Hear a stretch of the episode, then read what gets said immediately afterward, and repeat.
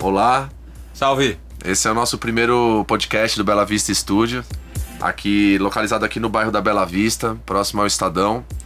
É, vou fazer uma breve apresentação sobre nós.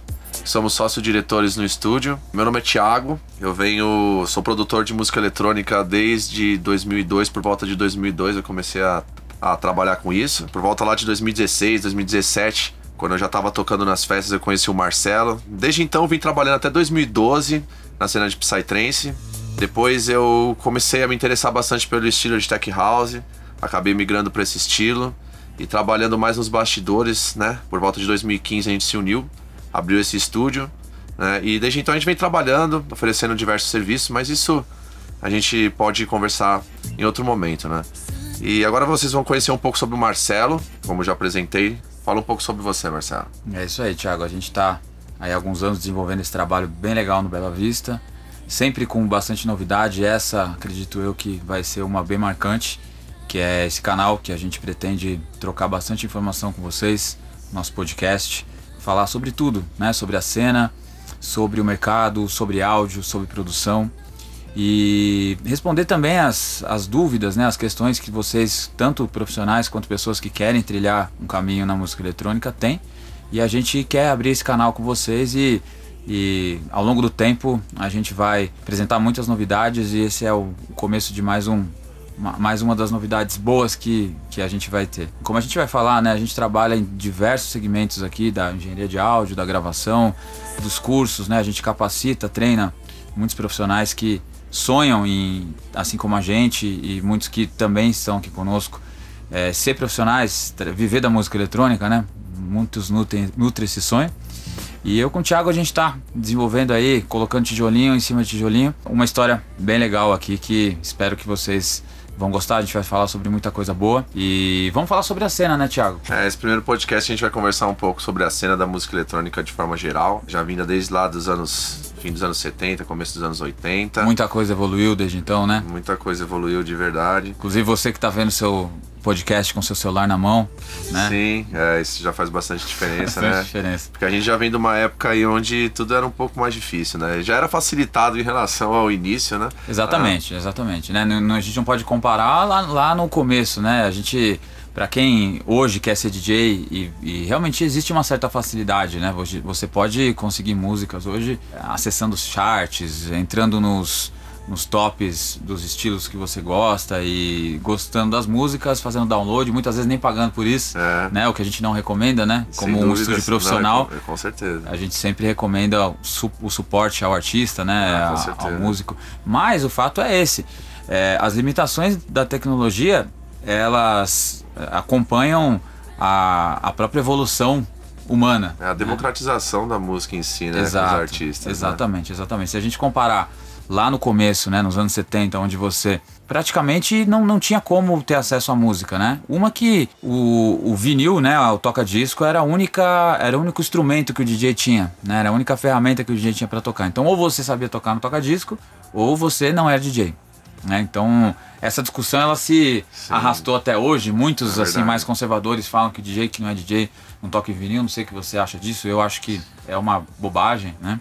Eu acho que você saber ter desenvoltura, né, numa num toca-disco é, ou no CDJ, eu acho que o mais importante é você ter um bom gosto, uma boa escolha de músicas e uma boa técnica de mixagem Sim. independente do, do recurso que você use. Mas o fato é que no começo, até por não se ter outra mídia que não fosse o disco, a famosa, o famoso bolachão, Sim. é, não tinha muito como ser diferente, né? Verdade. Então, isso foi assim durante todos os anos 70, anos 80 e até nos anos 90 mesmo, quando eu comecei, no final dos anos 90, ainda a cultura do vinil, ela era muito muito desleal. Por quê? Porque o Brasil, país de terceiro mundo, é, onde a gente, para poder tocar uma música, a gente tinha que pagar entre 70 e 80 reais. Né? Então, imagina só você, quantas músicas a gente toca num set. Isso, né? Isso. Se você converter a moeda pra época mais ou menos em questão de valores, eu acho que hoje em peso de moeda seria mais ou menos isso. né? Eu Quanto acho, eu acho, eu acho. Porque se você pega, imagina ainda que um, um, um disco era um single. Sim. Então você dificilmente você tocaria mais de uma música, né? Porque ela geralmente Sim. tinha uma ou duas no lado A, uma ou duas no lado B, que eram Isso. geralmente remixes bem alternativos. Sim. Então você fatalmente tinha que, que se virar nos 30. Um set sairia muito caro. É verdade. Um set saía muito caro para você Sim, tocar. sim. E você, além de tudo, ainda tinha que fazer uma compra muito boa, muito bem feita, porque Sim. você não podia ter o risco de se arrepender e deixar É. uma- um investimento daquele Sim, muitas vezes encomendar também, né? encomendar. Porque Exatamente. Era difícil arrumar, às vezes, a Exato. faixa que você queria exatamente, né? E, e- e como que você teria o nome? Como que você buscava a música? Porque você não tinha internet. Sim. Então você tinha que escutar, às vezes, o DJ preferido lá naquela sua sessão na rádio, que é, É. nas FMs lá pelo sábado à noite. Então Sim. muitos estavam ali no, no aquece, ali no esquenta pra balada. Sim. Mas o cara que era o nerd da, da, da música, ele tava esperando só o DJ tocar e dar a lista das músicas. Muitas vezes você não sabia nem inglês, você meio que tentava se virar nos 30 e, e verdade. era um boca a boca, tentava fazer uma pesquisa. Então era uma coisa que é uma- tinha uma certa mágica, né? Uma certa magia, porque não era tudo tão de graça como, como hoje é. Sim, né? Hoje sim. tudo é de graça. A informação, a notícia, a música, você, você bana- tudo foi muito banalizado. E talvez Sim. por essa razão, é, o cara que faz a diferença, o cara que tem um pouco mais de cuidado, né, de, de, de estima com as coisas, ele ainda faz a diferença, né? Mas o fato é que antes não, ou era isso, ou você não, não tinha muito o que fazer. Até que, mais ou menos pelo final dos anos 90, começou a ter uma outra saída, né? Qual que era essa saída? Essa saída, bom, pra quem não sabe, né, os vinis eram todos importados, como a gente já falou. Sim. Então você tinha que encomendar pela internet. Tinham casas, pra vocês terem uma ideia, galera. As casas noturnas, elas tinham um orçamento e, e elas davam dinheiro para os DJs fazerem uma viagem para Miami, por exemplo, para que eles voltassem com, com a, a, a mala cheia de disco. Então, muitas Sim. vezes você é, confiava no bom senso do cara Que tava indo lá comprar. que tava indo né? lá comprar. Então isso já é uma Sim. coisa que sai um pouco da, da, da sua alçada. Sim, Se o cara sim. traz um monte de, de- Pode falar bosta aqui? Pode falar, É, né? É um podcast, sim. pode. Se o cara trazer um monte de, de música ruim, Sim. é, o investimento era um investimento furado. Sem contar verdade. que as músicas já tinham prazo de validade, assim como hoje, né? Elas têm. Sim. Mesmo sendo naquela época, ela tem esse, essa questão do ciclo, né? Até interessante a gente falar sobre isso, porque Uhum.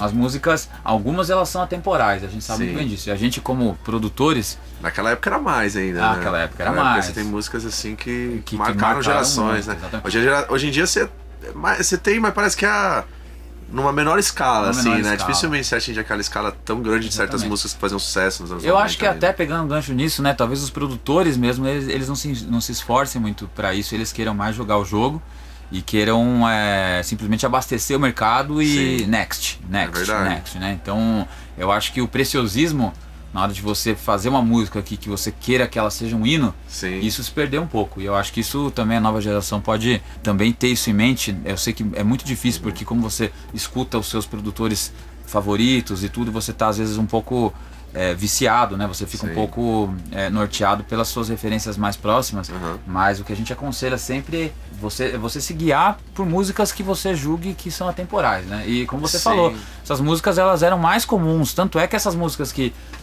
são tidas como mais atemporais de outrora, Sim. elas ainda hoje são presentes em muitos sets. Sim, então acho que isso que é exatamente. legal. Né? É difícil hoje em dia você encontrar uma música com essa mesma condição, né? Assim que, É. por exemplo, marque esse ponto de você ouvir diversas vezes em diversos sets, em estilos diferentes de música. É Às muito vezes difícil. O mesmo loop de uma música clássica, ou um sintetizador que marcou. Um riff, né? Um riff, É, alguma é, coisa, né?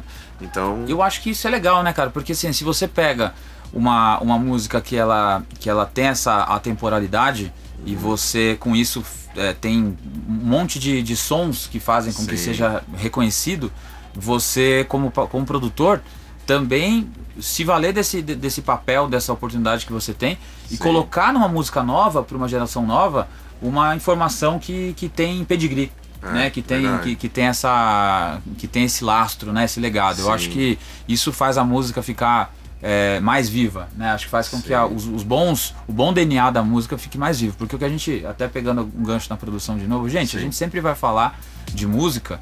A gente é um estúdio de produção, né? Então a gente sempre tem que cruzar a questão mercadológica com a engenharia reversa, né? Ou Sim. seja, como que a coisa no ambiente de, de pensar a música ela se dá, né? Então, se o produtor hoje ele, ele pensa a música colocando ingredientes que são ingredientes que têm seu sua justificativa, a música ela fica mais madura. Ela fica com, com É, cara de uma música mais, também mais experiente, né? O que, o que gente... uma grande junção de elementos muitas vezes, né? Exatamente. Mas a questão também, exatamente. isso é muito do gosto, né? Mas eu realmente tenho uma preferência por ouvir música mais declarada, né? Com um objetivo mais declarado. Claro, claro. E eu acho que às vezes até as pessoas querem declarar, né? Então a dica que a gente dá é que ao invés de ficar juntando um monte de sample ou ficar testando presets ali e ver, ah, gostei disso, gostei disso e, e coloca tudo num caldeirão. É, ficou bom, é isso aí. ficou bom, é esse isso timbre aí. aí, ali de, de EDM ficou um pouco bom aqui, mas esse baixo aqui É, ficou... é tentar estudar É, um pouco do, do, do porquê dos timbres, porque se Sim. você pensar bem, a música, quando ela foi feita com a limitação tecnológica, muitas Uhum. vezes aquilo que ela usou, o, o artista usou na época, era o que tinha. Sim. né? Só que isso passou uma década, duas, três, não é mais limitação, é opção. É Uhum. verdade. Então, se o cara ele quer soar como a- uma coisa clássica, Sim. ele vai ter a opção de, de recorrer a um plugin, uma máquina, um, um sample old school, de repente, Isso. que, que vai trazer aquilo com uma puta de uma verdade. Vai ter que estudar, né? Ele tem que estudar. Pra você chegar Ele ali e também estudar. tirar um timbre com característica de som antigo. Eu considero eu que trabalho com tech house já há bastante tempo, né? É, é, tem, que, tem que estudar bastante para chegar no timbre. Acho que Tem que desde a estudar. parte da, da composição dele, do sintetizador utilizado. É, não tem necessariamente ele precisa ser analógico ou precisa ser um hardware. Ele pode ser até um VST, mas tem que ser um VST já, já assim, pensado. Pensado, para você pensado. conseguir uma, uma característica old school, precisaria já de uma equalização focando também em trazer essa- esse timbre, porque você pega um timbre já dos anos 80, anos 70, você não vai ter aquela, é, aquele brilho todo nos agudos, por exemplo, então você vai ter que Exato. dar uma maneirada nos agudos, Exato. você vai ter que limitar um pouco a parte do subgrave, porque Os na época também você não tinha também. tudo, né? Acho que a saturação tem que ser com saturador também, que você busca Característica. característica de som vintage, então assim, é, o tudo que- que você queira citar, existe uma estratégia é, que vai te levar aquilo, Isso. de repente, é, de uma forma que você vai ser mais feliz Isso. e vai ter menos trabalho de tentativa e erro. Isso é muito bom, que eu acho que nosso podcast, com o tempo, a gente vai passar muito isso, né? Com a gente certeza. trabalha aqui no estúdio, a gente trabalha muito aqui, a gente não, não tem muito. A gente não fica girando, é, jogando ficha, né, aleatoriamente. A gente, aqui, a gente, quando a gente vai buscar um som para um cliente, Tem que assim, ter o briefing, gente, né? A gente Então, já assim, sabe o que a gente quer, porque isso. você ficar girando, é, eu, eu considero assim que, que você acaba perdendo muito tempo e às Tempo. vezes não consegue chegar no melhor objetivo. E tempo é dinheiro também. É, e às vezes você já saber o que você quer conseguir Traçar a estratégia é, traçar certa. a estratégia correta, exatamente, para chegar no timbre que você deseja. é, eu acho que isso vai fazer seu som ficar mais profissional no final e vai fazer você girar menos lâmpada também, Exatamente, que é porque às vezes você até acerta um timbre que, que ele tem a ver com aquilo que você precisa, que acaba sendo um pouquinho o sapatinho de Cinderela, Uhum. mas se você não tem a consciência de como você acertou aquilo, ou, ou de onde que aquele, aquele pack que você tirou aquele som, da onde que ele tem uma fonte que vai dar mais daquilo, você vai é, ficar por isso mesmo, porque você não vai conseguir revisitar, você não vai conseguir toda vez que você quiser é, remeter aquilo, ter uma solução já de imediato na, na, na- mão, Sim. entendeu? Então acho que, assim, se você quer soar como um, um house old school anos 90, você vai ter ali a sua, sua, a sua gama de. a sua, seu esquema tático, né? a sua Uhum. estratégia. Você quer soar como uma música dos anos 2000, você vai ter outra, né? Por quê? Porque à medida que a música foi evoluindo, a tecnologia foi evoluindo, os equipamentos que eram disponíveis Na época eles marcam, né? Eles, marcam, eles assim, acabam tem certos virando equipamentos que se tornam icônicos. né? Exatamente, eles acabam virando referenciais. Então, para você citar com maior profundidade, né, para você ser mais declarado em alguma intenção musical que você tenha, não tenha dúvida de que uma pesquisa de instrumentos e de máquinas, processadores e tudo Sim, mais sim. vai te levar a essa condição sem você girar tanta lâmpada. E já focando nessa questão do que era antigamente pro que é hoje, a gente agora pode conversar um pouco sobre como era no início dos anos 2000, que é a nossa geração, né? Porque você já trabalhava como DJ antes, né, Marcelo? Mas, sim, sim. mas produtor foi a partir dos anos 2000 ali, mais sim, ou menos, né? sim. É, é legal até colocar. esse- a gente a gente estava falando sobre a, a questão das mídias, né? Sobre Uhum. a gente vai sempre cruzar o, o DJ com o produtor, né? Porque no final das contas eles estão eles Uhum. estão juntos ali, né? A diferença só, até abrindo um parênteses, né? Que o produtor, justamente pela limitação da questão do vinil, até esse momento histórico específico, ele não poderia tocar suas próprias produções. Por quê? Porque a mídia, como eu já disse anteriormente, ela era estritamente o vinil. Sim. Né? Não se tinha um gravador de vinil em Sim, casa, sim, como sim. uma época a gente tinha CD, uma, É e agora a gente tem o arquivo, você vai lá pega e toca no CDJ, né?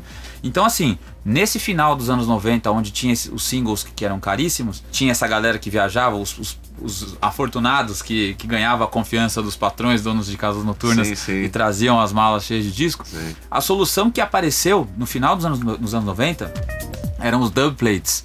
O que eram dub plates? Dub plates eram vinis, é, acetatos, né? Feitos de uma forma mais caseira, né? ou seja, com uma, uma forma mais. não era tão industrial, né? Vamos- Diriam até que é é mais artesanal. Sim. E o grande, o grande trunfo, o grande divisor de águas disso tudo é que essa galera que viajava já tinha ali a sua, sua coleção ali dos discos mais que estavam que iam bombar e tudo mais. Sim. E já pegavam as versões 12. O que eram as versões 12? Versões 12, assim como hoje a gente tem, né, sobretudo no ramo comercial, eram as versões extended, né, que seria a vers- versão 12 polegadas. É, então a música tinha lá sua versão radio, a versão rádio, que continua sendo ali por volta de 3 a 4 minutos, né, 3 minutos e meio. Sim. E tinha a versão extended, que vai ter a intro e a outro, né? A, a, a rabetinha pra mixar e a, e a introdução pra entrar na, na música. Então essa galera já pegava todas as versões extended desses discos Sim. e montavam um disco de dois lados e que tinha ali suas, não me lembro, umas 15, 20 músicas. Isso aí já era a salvação da rapaziada, né? Porque você comprava, a gente chamava de piratinha. Então você comprava um disco desse, pagava ali seus, não, não me lembro agora, uns 30 reais. Isso tudo a gente tá falando aqui bem próximo, era na galeria aqui, do lado da galeria do rock, a galeria Olido, que é a galeria da música eletrônica. Sim. É verdade. E os vinis eram todos vendidos ali. Então, é, esses piratinhas começaram a salvar a vida, porque aí você gastava muito menos e tinha um repertório, comprava dois desse aí e já tinha um set. É verdade. Praticamente. É Então, era uma verdade, economia é muito, verdade. muito Sim, significativa. sim. Porque antes disso, qual que, era, o- qual que era o sistema? Você imagina, gente, que todo mundo queria vinil, todo mundo que era DJ era obrigado a ir numa loja e comprar um vinil. Então você imagina a fila de gente que tinha para poder dividir três cabines de, de toca-disco. Sim. E você tinha um cara na frente, na sua frente, e você já empurrando o cara pra pra poder chegar na sua vez. Então você tinha segundos pra ouvir a música. Então, Decidir o que você queria. Pra decidir o que você queria. Então, qual é a dica que fica disso? O DJ, ele escolhia se a música era boa com três agulhadas. Porque ele tinha pouco tempo, já tinha outro cara cutucando ali atrás. Aí ele pegava, botava o foninho ali, colocava a agulha aqui, colocava aqui, colocava aqui. Legal, gostei, vou levar. Colocava, separava, pegava outro Sim. disco. Tá, aqui, aqui, aqui. Então essa é a dica Sim. na produção para que você consiga, sobretudo num Ableton Live ali, quando você tem Sim. a oportunidade de estar criando ali a sua música numa session view ali da vida, conseguir escopar a sua música de uma forma a, a tentar acessar ela em trechos diferentes para que você compre a sua ideia Sim. e dessa forma você consiga, ao arranjar a música, ir com a ideia comprada. Agora vamos falar sobre a dificuldade de fazer música eletrônica no fim dos anos 70, 80, 90, 2000 e atualmente, né? É, um paralelo, né? Eu acredito que a grande diferença na produção seja na dificuldade de se achar samples, né? Porque antigamente, como em todos os gêneros, né? Na verdade, música, música acústica ela evoluiu, é, a tecnologia evoluiu e o que se percebeu com essa evolução era a qualidade na bateria, por exemplo. Né? Então a- você você vê que a bateria gravada nos anos 70 era bem tosquinha, nos anos 80 você pega Queen, assim, já, já teve uma melhora grande, Significativa. significativa. Nos anos 80 eles começaram também a colocar o drum machine, né? Para quem não sabe, drum machine são os sintetizadores que, que emulam bateria, né? São as, umas baterias artificiais. Então eles começaram a usar o drum machine como uma espécie de layer para compensar um pouco a falta de qualidade que as baterias acústicas não tinham.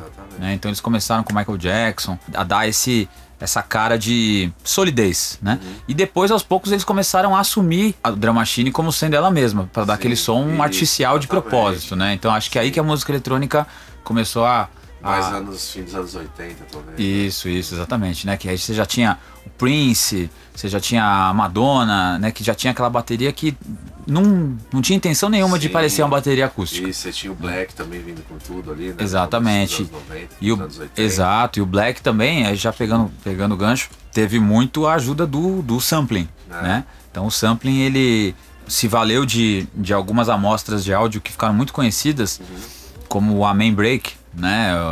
A gente pode até colocar um trechinho aqui para vocês ouvirem o Amen Break. Sim, é clássico esse.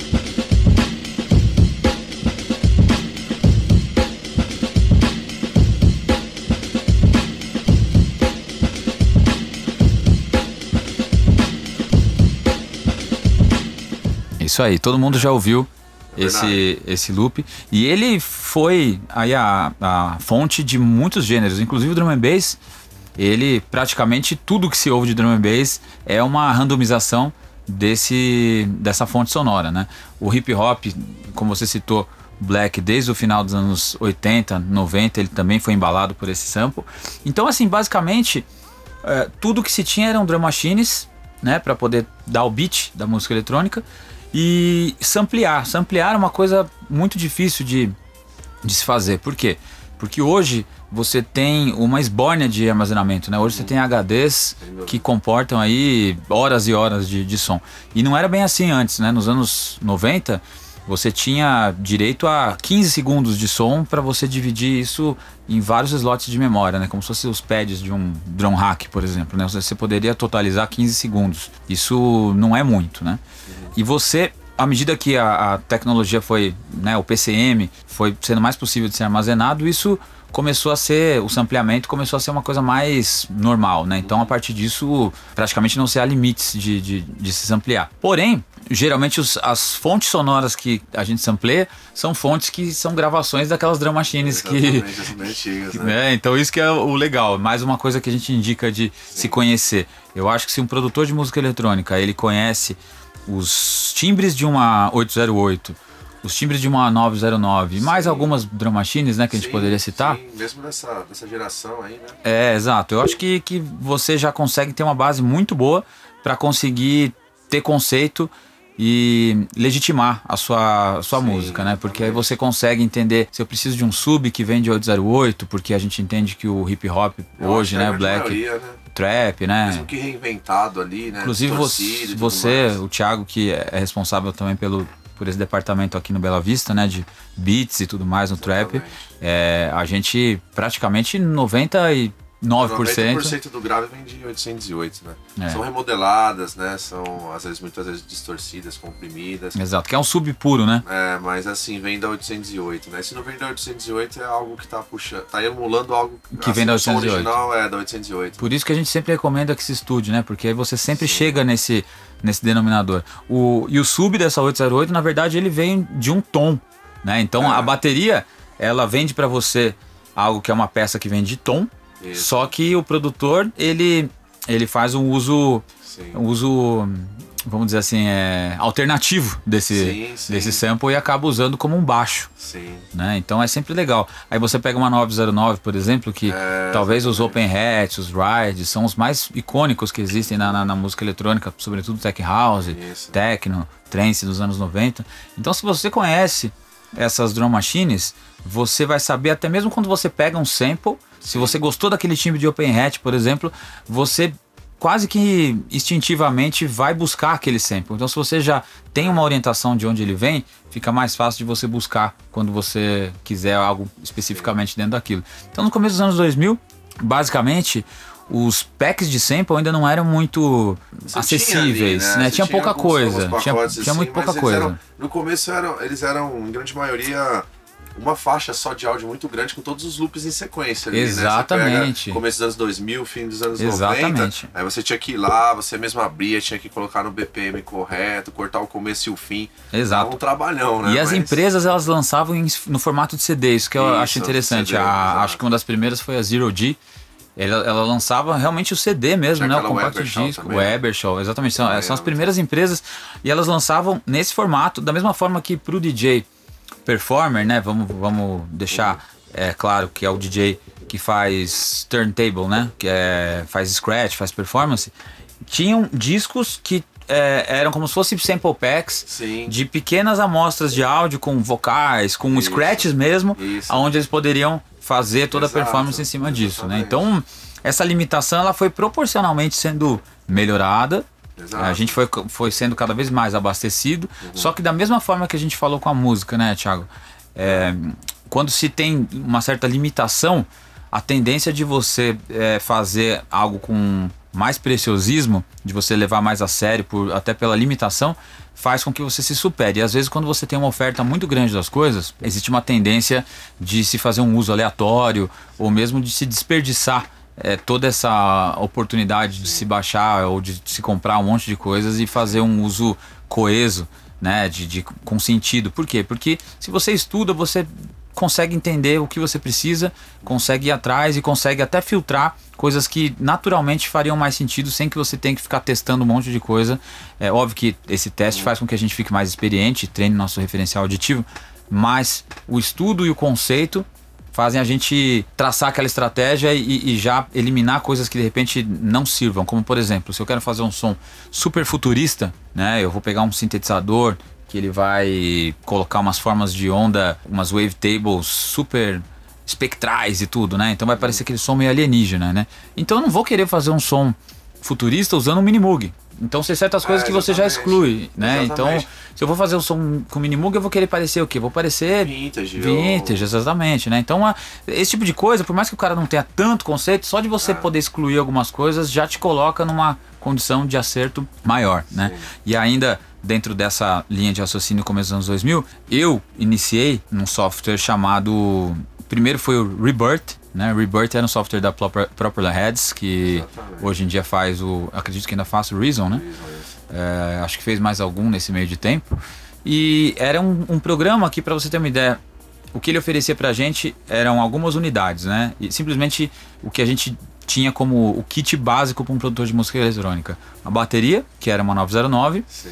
dois sintetizadores, que eram duas TBs 303, e tinha mais um, que eu não me lembro, talvez uma 808. Então, assim, era um kit que era simplesmente os ícones é. que, que, que, a música eletrônica era, exatamente. Dos 90, fim dos anos 80. Que a Holland, vamos deixar. Hoje a gente exatamente. a, assim, a Holland... eles não fabriquem mais exatamente essa linha, né? Hoje em dia eles tentam modernizar, mas o grande, o clássico, se eu fosse escolher, pensar assim no que seria o grande clássico, o que, representa, música, que representa a música eletrônica, seria a Holland no fim dos anos 80 ali. Com certeza. Tem o TB303, tem o 707, 808, 909, que são as baterias, né? Exato. Tem os sintetizadores, né? Tem, tem o, o, Juno. o Juno, SH101. É, eu acho que a Roland, ela deu a assinatura da música eletrônica Sim. nos anos 80 e muito do que se faz hoje ainda reproduz ainda reverbera esse. Sim. esse Aí depois dos anos 90 vem a Kai também, que vem muito forte. Né? Sobretudo na questão do beatmaking, né? Exatamente. É, o, o sampling, a, os, os, bancos, né? Falando até de, de, de fontes sonoras, é, a, a Kai alimentou muita coisa também com relação a. dos anos 90 é muito. Assim, era muito fácil de trabalhar o loop, né? Eles vieram com a inovação assim de você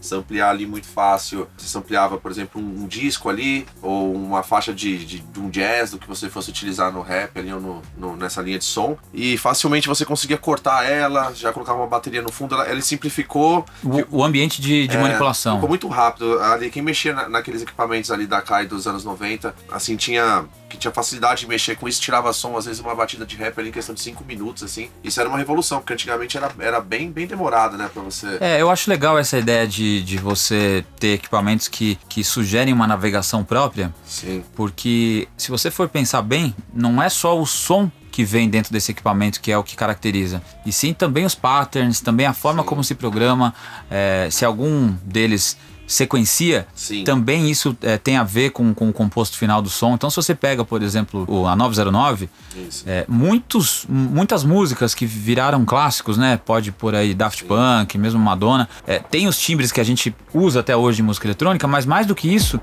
tem a o motor rítmico igualzinho, é, é um preset de, de, de bateria que tá ali montado, tá programado, porque o cara, o produtor, nem todo mundo tinha isso. Então ele pega ali, vamos lá, um, dois, três, ah, gostei desse terceiro. Já dá um play, coloca no BPM.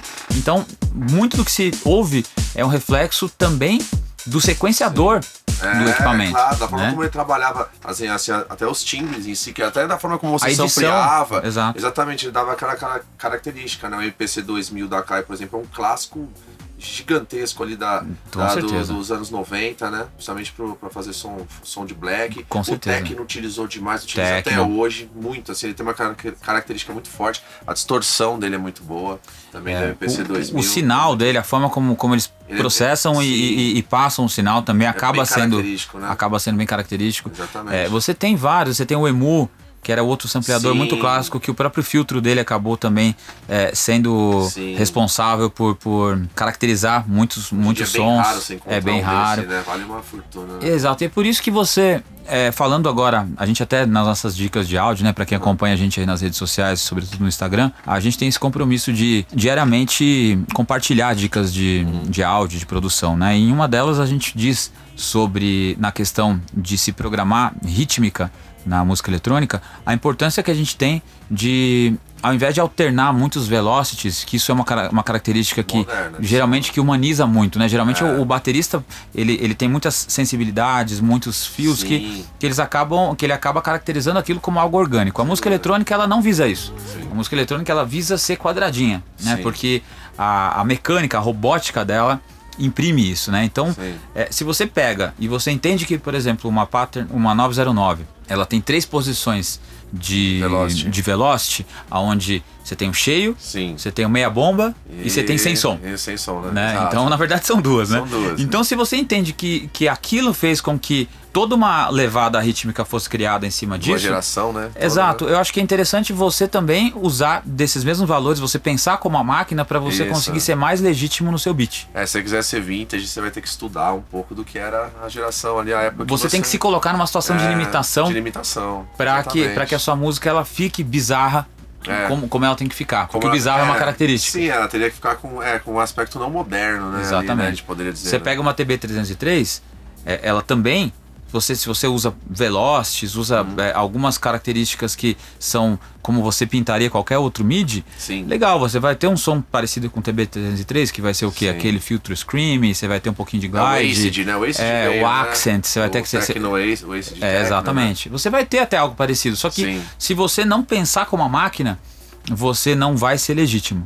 Né? Então você Sim. tem que se limitar, pensar um pouco so- com, como a máquina, Uhum. para que o seu som ele tenha um pedigree maior. Sim. Podia contar a história pra todo mundo aí, né? Alguns já devem conhecer da TB303. Ela é muito, muito interessante, né? É Ele muito- me contou, há, sei lá, 10 anos atrás, mas eu acho É que. muito interessante, acho que é título de didática também, né, É. Thiago? Porque como a gente, Sim. a gente vive num ambiente que a gente respira isso e, e a gente cultua a tecnologia, né? É, isso. Então é, é muito legal, às vezes, a gente saber um pouco da, da história dos equipamentos, sobretudo equipamentos que se tornaram tão icônicos. Exatamente. Né? A TB303, pô, os japoneses, eles, eles são fora da curva, né? No sentido da inovação, no Exato. sentido de, de, de inventividade mesmo, né? É. Mas vamos dizer que às vezes eles não são os mais espertos em mercadologia, né? É. Porque você tem uma ideia de, de, ven- de venda que às vezes ela tem que estar muito alinhada com o conceito tecnológico em termos de público, né? E se você não tem isso, Uhum. você corre o risco de ter uma grande invenção dirigida para o público ou pelo menos com a mercadologia dirigida para um público errado. Corre o risco de,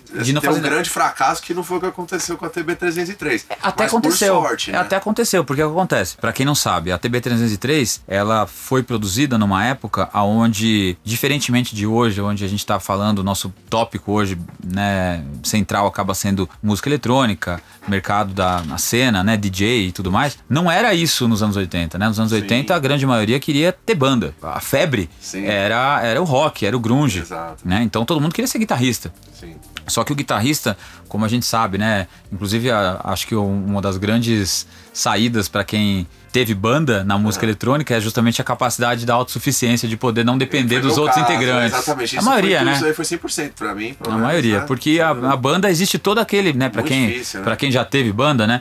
É. É. uma, vamos dizer assim, uma sincronia É. coletiva. O tiozão que trabalha. Às vezes com muito difícil de se com ter. O professor de matemática, com, com o cara que realmente acredita que vai ser o, o roqueiro bem sucedido. Exato. E Então você tem é que difícil, e, né? e- e você tem que também às vezes alinhar as ideias de todo mundo Sim. e também a disponibilidade de todo mundo de estar no Exato. mesmo lugar para ensaiar, porque se falta um já É, estraga, né? Isso. Então, qual era a ideia da Roland? A ideia da Roland com a TB303 era promover uma solução aonde você, guitarrista ou guitarrista em potencial, o cara que sonhava em ser um, um astro do rock, Sim. pudesse ter a oportunidade de ensaiar as suas o, as, as, suas levadas, os seus solos, Sim. com um acompanhamento. Né? Esse acompanhamento seria um acompanhamento de um baixista. Pode né? tocar na rua, alguma coisa sozinho ali. Exato, poder pelo menos, isso. poder pelo menos ter, ter uma um levada vivo, junto. Isso, tem alguma, alguma um acompanhamento. Um baixo, no caso. Exato. Ele era, ele um, era baixo. um sintetizador de baixo, na verdade. Exatamente. Né? Essencialmente ele era um, um, sintetizador de baixo e que, obviamente, por ser metronomado, também dava uma referência forte rítmica, Sim. né? Então você acaba sendo, sendo suprido tanto melódica, tonalmente, né, quanto ritmicamente. E o grande problema disso é que o ambiente de programação disso não se assemelhava em nada do universo do músico. É. É, era um ambiente de sintetizador, um ambiente bastante assustador, inclusive, é, né? O Porque não era muito original também. Exato. Assim, não parecia realmente um baixo. Vamos dizer que ele é ruim ele se não você simulava um baixo. Né? Ele é ruim se você queria ouvir um Fender Jazz Bass Exatamente. ou um Precision Bass, que era a ideia deles de venda do produto. Exatamente. Então assim, não era o som que, que a TB oferecia. Muito pelo contrário, né? Era um, era um som bastante artificial. Isso. Né? Vamos colocar também um som de TB 303 pra Sim. galera saber. This is nowhere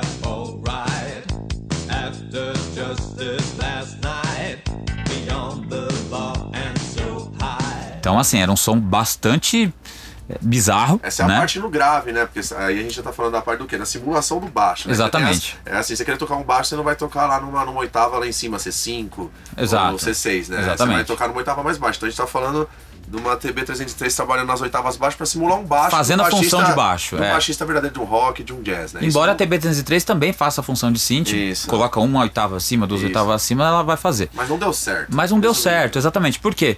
Porque ela foi vendida para o público errado. Né? Então você imagina, o cara que era um guitarrista, ele não gostava do som, e ele muito menos sabia mexer. É, né? Porque você imagina o cara ver lá uma forma de onda, que porra é essa, meu? Uma forma de onda que parece um quadrado e a outra que parece um dente de serra. É. E tinha um monte de botãozinho que programava ali a, a ordem da, das notas, então definitivamente não rolou, né? Então ela foi, a produção dela foi encerrada dois anos depois. Muito cedo, né? É, vendeu pouco mais de 20 mil unidades, se não me engano. E foi um fracasso de mercado, né? É, acontece que alguns anos depois, né, o DJ Pierre, já na, na, na ascensão da, da Acid House, ele descobriu, ele redescobriu numa loja de usados, né, fazendo ali uma, uma jam, estuprando os knobs da, da, Sim, da, da TB303 e viu o que aquilo era capaz de, de, de, o som que aquilo era capaz de tirar justamente com a, a manipulação dos knobs, né? Com, com, com a, a, você performar realmente no, no aparelho como, como um produtor, ele um era DJ. DJ né? Daí Exatamente. eu já acho que o foco dele naquele momento já era outro. Né? Exatamente. Ele tava procurando um baixo verdadeiro, né? Exatamente. Um... E aí foi amor à primeira vista. É, exatamente. É, então a, que partir... é a grande questão da, do teste de inovação, até porque assim, a gente já soltou dica no nosso, no nosso feed mesmo ali, falando da importância de testar elementos novos no som, sintetizadores novos, para às vezes tentar achar alguma coisa que não foi tão explorada pelo mercado. Isso é uma dica muito valiosa, muito saiu valiosa. semana passada, que foi nesse caso que aconteceu, né? Exatamente. Eu acho que se você é, se propõe a descobrir sons, você tem uma grande chance de ser pioneiro dentro Exato. de algo que você faz, né? Porque eu Exato. acho que partir de um estilo, partir de um gênero é algo que todos partem, Sim. né? Agora a assinatura pessoal, a inovação, ela vai derivar justamente dessa descoberta, né? Então, você fazer como, como esses grandes pioneiros, que é pegar um equipamento e mastigar ele, Isso. né? Mastigar ele, ver o que, que ele pode sim, sim. exagerar ele no som, né, é, Thiago? É. Para ver o que, que ele pode nos Exatamente. dar. E foi o que aconteceu. A partir daí, o som da TB303 ele foi apresentado ao mundo já na, no casamento perfeito, que é o que deveria acontecer desde o começo, que era na música eletrônica. Né? E a partir disso virou uma grande febre, porque todos os, os outros DJs começaram a buscar so, esse, esse, tipo de sonoridade. Mas já era mais ácido o som, né? Já era mais ácido o som, exatamente. Você pega aí, por o, exemplo, o, te, o próprio Tecno. O Tecno, exatamente, o Ace de Tecno, se você procurar esse estilo de som aí. Também é baseado. que é baseado em 303, né? Exatamente, exatamente. Ele é, ele é, todo ácido, né? Exatamente. E como a TB303 ela tem um filtro muito característico exatamente. Que, que ela grita, né? Envelopes correto, né? Você Exato. faz o filtro trabalhar de forma que que pareça realmente um som mais ácido, né? Exatamente, exatamente. É uma ressonância também, né? Exato, mas também serve, lembrando, né? Isso é uma função utilizada, não, não, não foi a função principal, porém o próprio baixo da, da, da TB303, utilizado ali nas, nas oitavas mais baixas. Com o filtro mais fechado? É, com filtro mais fechadinho, cara, fica um baixo muito legal. Cara. Com certeza, inclusive na forma de pulso. Né? A gente escuta algumas músicas dos anos 80, vamos falar assim, que né, é, teve esse, essa falha inicial de mercadologia e teve a redescoberta do DJPR. Mas dentro desse meio de, nesse meio de tempo, alguns produtores pop mesmo, é, de forma mais declarada, porém ainda não tão velada, não tão. Acho é, eletrônico. Exatamente, Né? não tão, tão querendo assumir uma coisa muito bizarra, já usaram ela fazendo o papel de baixo ali, Isso. artificialzinho, dentro de um, um contexto X que já funcionou e fez também com que ela fosse uma opção. Ela não era ainda um grande protagonista, como passou a ser na música eletrônica, mas já, já foi utilizada. E é importante ressaltar que depois desse, dessa ascensão póstuma da, da, da TP36, porque ela já tinha morrido mercadologicamente, verdade. ela passou a ser um timbre super desejado, né? Mas aí a gente, É, a gente lá, já tá com falando certeza em top 10 de, de música eletrônica. de música eletrônica, assim, né? De E aí- de música eletrônica nunca. Com certeza. E aí, início do começo dos anos 90, com essa reascensão dela, a reascensão não, porque ela nunca bombou, né? Foi a ascensão mesmo. É, só que a ela- ascensão onde ela já não era disponível mais. Então ela já. Mas Ela, correram risco, né, ali, porque Ela já era raridade. mesmo, né? Mas, é, mas, na mas verdade, ela- descobriram ela, né, novamente, né? uma- descobriram, mas com a raridade dela ainda até hoje sendo É, a e tônica do cada vez mais cara, né? meu? Ó, investimento, a galera investe em, no ramo imobiliário, investe em, né, em ações, É. investe, quer saber, ó, vou dar um toque, investe em, em analógico. Investe em 808 é, e TV equipamento 303. antigo, né, cara? Você pode investir Sobretudo ali. esse que só É, fizeram os da 20 mil. É, equipamentos da Holland do fim dos anos 80, começo dos anos 90, você pode comprar que ele vai valorizar. Nunca vai deixar de É, valorizar. eu acho que vai, vai ter até um boom imobi- imobiliário É. parecido, né? É verdade. Porque é óbvio que já atentas a isso, as empresas estão produzindo clones. é, e isso mostra realmente o valor que esses equipamentos têm, né? Porque se os plugins reproduzem e existem cientistas quase, né? Uns tarados por É, áudio tem que, que, ali, que recriam é, aquilo. Praticamente igual, assim, coisa que já hoje em dia dá pra você conseguir clone aí, que já, Sim. assim, se tiver uma diferença não vai fazer real- uma real diferença no Mas som, o né? grande papel disso é mostrar realmente que existe a importância, senão eles não iriam tem clonar. o- não, mas você tem o saudosismo, né, também. Quem, ó, eu, eu não tenho uma, uma TP303, né? também não. Se eu tivesse mais dinheiro, assim, uma condição muito boa financeiramente, verdadeiramente eu pagaria o valor dela. Sim. Pelo fato Seria igual o Nob, o, o Mob. É, o Mob tem uma isso. coleção, ele nem usa. Ele não usa. né? Exatamente. Só é pra poder ter, porque Sim. aquilo faz parte do DNA da música eletrônica. Sim. né? É, você ouve aí sons, por exemplo, vamos falar de Tech House, é a gravadora que a maioria das pessoas conhecem, que é a Hot Creations, né? Uhum. É muito, muito boa, eu gosto bastante também. Um ouve- conceito muito é, alto. Você ouve né? muito baixo, né? é, linha de baixo feita em TB303. Usando como baixo mesmo ali nas frequências baixas. É um som, assim, bem, bem Uhum. Fechadinho. Uhum. redondinho, fechadinho. Não tem muito grave, assim, ele não é, não tem muito subgrave, É né? posicionado, Ele né? é posicionado certinho, mas ele é show de bola, cara. E ele é muito característico, se você ouvir. Então a dica, né? Você vê como é, como é versátil, né? Você Sim. usar como baixo, baixo, Isso. você estuprar no bom sentido, né? Isso. Que é você Usar rotacionar como- todos os. Você usa a- como ácido, né? Exato. Você usa como o TB303 clássico da linha ácida de Psytrance. Até também, hoje, que, é- que é, né, que é um lead, faz também. lead principal, Faz né? lead principal. Red Sun, nossa, assim, se a gente for enumerar a música aí com lead principal também, de É, 303, eu gosto muito bastante, por causa né, do legado, né? Porque Sim. eu acompanhei também isso e, e eu acho importante você também no Tech House Sim. a gente a gente entender o legado do- dos, dos sons e a gente representar ele nas músicas, né? É. Se você pega no começo dos anos 90 quando ela quando ela começou a ter essa projeção, Sim. todo mundo queria esse som, só que a- só que o equipamento já não era mais vendido. Sim. E aí o que a Roland fez? A Roland, isso vamos colocar aqui no começo dos anos 90 até 95, 96, que aí saiu o filme do Blade, inclusive que eu fiz essa música recentemente, né? Que Uhum. Sim. foi, é, simplesmente o timbre principal é a Sim, uma TB303. música, nossa, tem que ouvir. Quem não ouviu, não é fazendo É. propaganda não, mas é Foi top música que- 1 do Foi Beatport. top 1 do Beatport esses tempos agora e É, por foi bastante bem legal. tempo ficou bem, bem posicionado, uma ótima track. É, e, e ela, então, ela com, esse, com essa ascensão do filme do Blade, com The Prodigy, Sim. com Madonna, que vamos colocar entre 95 e 97, Sim. todo mundo tava usando esse timbre. Isso. Aí a, a Roland mesmo teve a, a brilhante ideia de. a brilhante, entre aspas, né?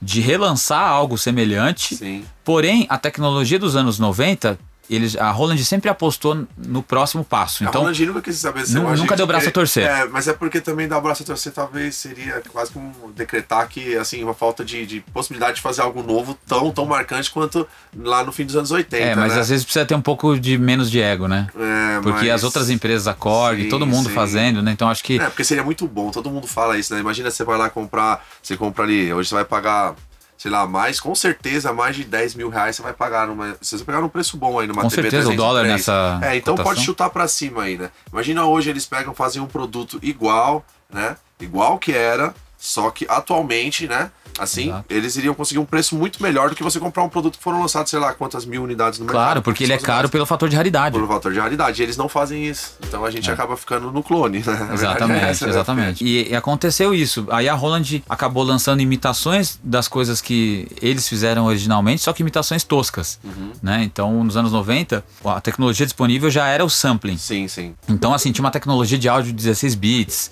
era bastante lo-fi, então era, assim, era muito tosco o som. Sim, sim. Então, é, era difícil de. Mesmo assim, foi um sucesso de vendas. Por quê? Porque Sim. era o que todo mundo queria, todo mundo queria aqueles, aquelas sonoridades e o original já não existia mais. Então, eles falaram assim: ó, toma, que aqui tem. Mas era uma nova característica Era uma também, nova foi muito utilizada. Foi, foi, o trance- Mas já não parecia muito. o trance europeu, o. Paul Van Dyke, uma galera isso. compraram isso. Então isso tá impresso nas músicas. Então, é isso que eu acho legal, que foi o que a gente falou, acho que é o grande lance, que a, a música, ela sempre refletiu o momento histórico e tecnológico da época Sim. com os equipamentos que estavam disponíveis, né? E que hoje, gente, a dica é que os plugins, eles recriam com extrema fidelidade essas máquinas, né? Então, se você quer soar como anos 2000, você vai ter um equipamento, por exemplo, que foi um sintetizador que inaugurou, que, que estreou a Super Sol, por exemplo, que é talvez o som dos anos 2000, né? A Isso. onda Super Sol, para quem O não sabe, utilizou muito, né?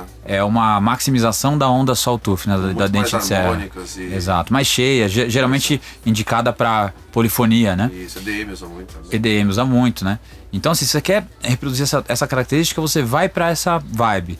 Aí você quer uma característica mais 2010, aí você já tá mais no ambiente dos digitais. Você vai, vai pro Massive, você vai Silent, pro Serum, extraterrestre. É verdade, né? né?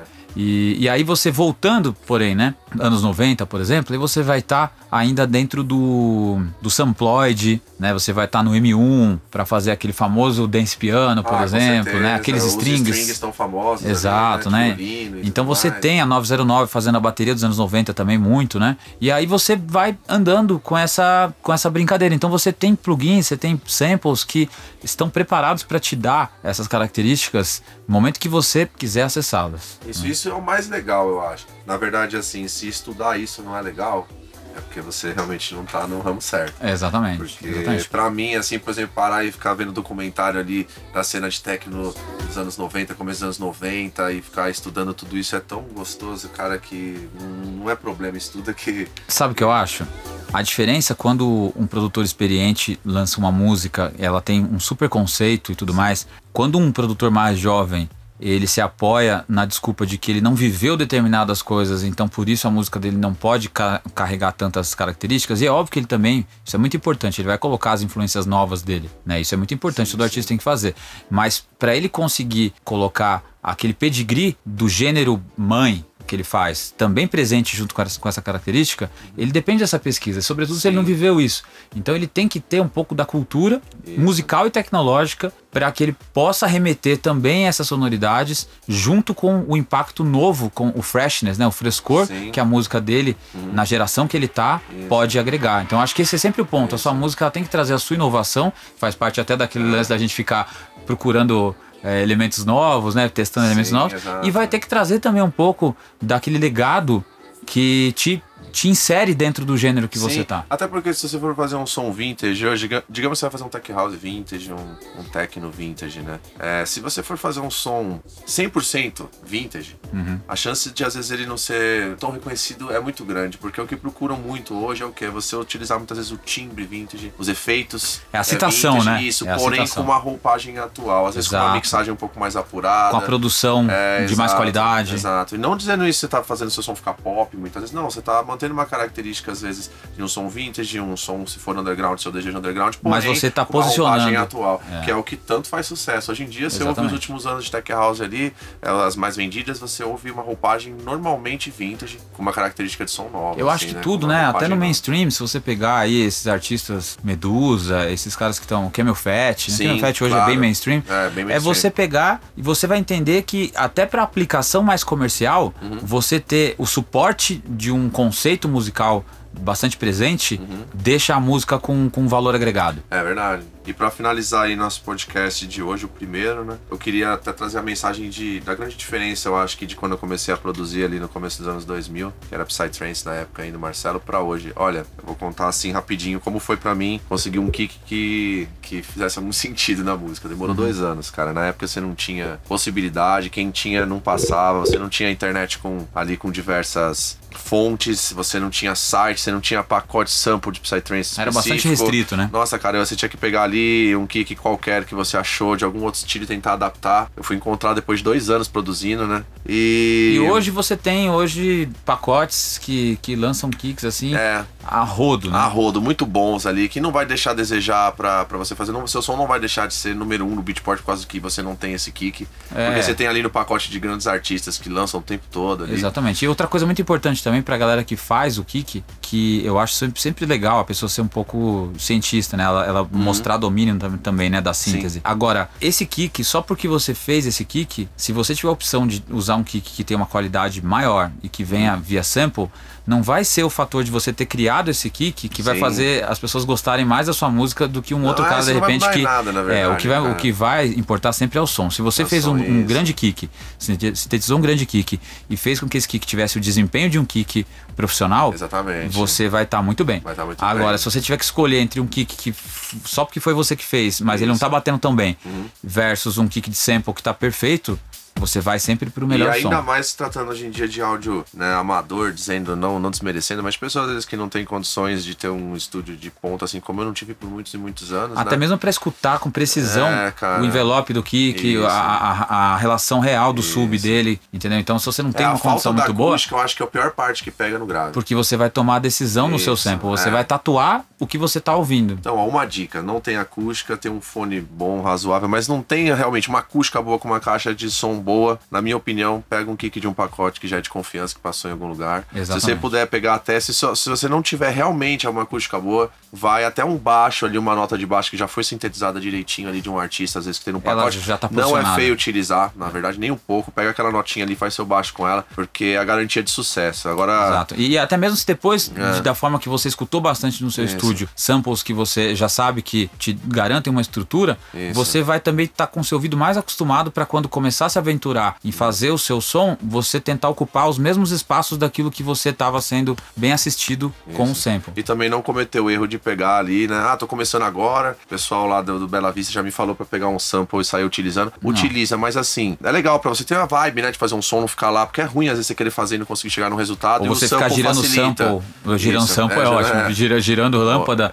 é, muito muito tempo, no- tempo. fazendo um som e Isso. perdendo o workflow. é Mas muito também não, não deixa de aprender a, a sintetizar um baixo. Às vezes, se você sabe sintetizar, o que acontece? Você vai sintetizar um baixo ali, vamos citar um trance, por exemplo. Você vai sintetizar um baixo e, e você vê que o envelope que você colocou tá correto, a onda sol que você escolheu também tá correta. Então você conseguiu um baixo que ficou com uma característica de, de- do som que você quer ali do trance, porém não tem às vezes a pressão necessária, que, que é o que vai acabar acontecendo muitas vezes, do artista que você ouviu. Mas é processamento, É, né? processamento. Quando você não consegue chegar no objetivo, mas você sabe sintetizar, eu acho que, que é válido você pegar um sample ali pra se divertir, pra entregar um material final melhor. Mas assim, também se você não souber o que é um baixo de Psytrance e você realmente não, não tiver ideia, não vale a pena você pular a etapa de aprender como faz esse baixo pra usar sample, senão você vai ficar eternamente também, é, entrar naquele processo de, de escravidão de sample que eu já vi muita gente Exatamente. que é péssimo, o cara não sabe mexer num knob e, e aí fica escravo. Então vale a pena aprender, mas também não deixa de utilizar sample. As melhores ferramentas, o resultado final é o que É, importa. vá sempre pelas melhores ferramentas. Eu acho Sim, que né? o, a, a hora certa de você usar os seus timbres é quando você sabe que você tem esse domínio na síntese e Isso. que você tem um domínio equivalente na manipulação de som, que é o Isso. processamento de áudio. Então, o sound designer, ele é a combinação do shaper inicial, né, do, do, do cara que vai esculpir o som a partir da fonte, que é um sintetizador, mas ele vai combinar habi- habilidades de manipulação que vão dar um enhancement, né, É. que vão que vão trazer realmente cor, pressão para esse timbre, para que isso ajude na relação final do composto timbral. Isso. É, né? o timbre inicial de um baixo, por exemplo, ele é simples, né? O que dá aquela cara daquela pressão toda no, no estilo do Red Sun mesmo, no som que ele produz, é, é o Muito processo pós, é muito processamento, em cima. Imaginem que se vocês sintetizam um baixo e vocês manipulam esse baixo com uma série de, de, de manipuladores de sinal, né, de processadores de sinal, de multibanda, a saturação, Exatamente. a compressão e, e uma série de outras coisas. E você ainda transforma isso para áudio, para ganhar uma camada a mais de manipulação, uma vez que você tem Sim, fades em cima isso, dos envelopes e exatamente. tudo, então você acaba realmente tendo o que no final? Maior controle do som e um som mais sólido. Então fica aí, olha, vamos lá, gente. Primeiro podcast. A última dica é dica de baseline de Psy, hein? Aí, aí a gente tá falando de, de, assim, dica de ouro, né? É o que todo Sim, mundo sim. quer ouvir. É, Assim, eu nem acho- era pra dar, a gente nem tava Não, planejando nada, mas. eu acho que mas isso, é- fatalmente, quando a gente É. né, traz algum assunto, inclusive a galera que vai mandar, vamos já dar a dica, né? Assim. A galera para mandar as perguntas pro nosso Sim. Instagram. É, a gente vai falar sobre tudo, tá, gente? Então a gente É. fala de cena a, a um processo mais técnico, é, de agenciamento, de music business, É. a masterização. Então, E assuntos diversos também, né? Que podcast Exatamente. muitas vezes também né, é focado em áudio, mas também descontração é mais importante. Exatamente, gente aí, o mais né? importante é a gente se do dia divertir. dia aí, né? É a gente se divertir Isso. com o pano de fundo, que é o que a gente gosta, que é áudio, que é música, Sim. É. mas também falando sobre entretenimento né, e diversões em geral, Sim. que afinal de contas, música é um trabalho que a gente pode se divertir. Ó, eu vou falar essa última dica de áudio aí pra quem produz trance, eu acho que tá valendo a pena pegar, voltar e ouvir, porque ali no meio da, da nossa conversa tem vários detalhezinhos que a Red Sun passou aqui. Claro. Que passou assim rápido, você nem ouviu, mas ouve essa parte de baixo que você vai ver ali vários pequenos detalhes que vai, vai te ajudar muito a fazer seu baixo. Mas também aí. fiquem ligados nas nossas dicas diárias. A Com gente certeza. vai também passar dicas pelo Stories, pelo feed. Então acho que é o grande lance nosso aqui é compartilhar conhecimento. Sim, Eu sim. acho que essa é uma frente, a gente vai conseguir imergir muito nisso ainda. Beleza, galera? Então, valeu, ó, foi muito legal. Até a próxima. Super feliz, até a próxima, hein? Falou. Tamo junto. Valeu.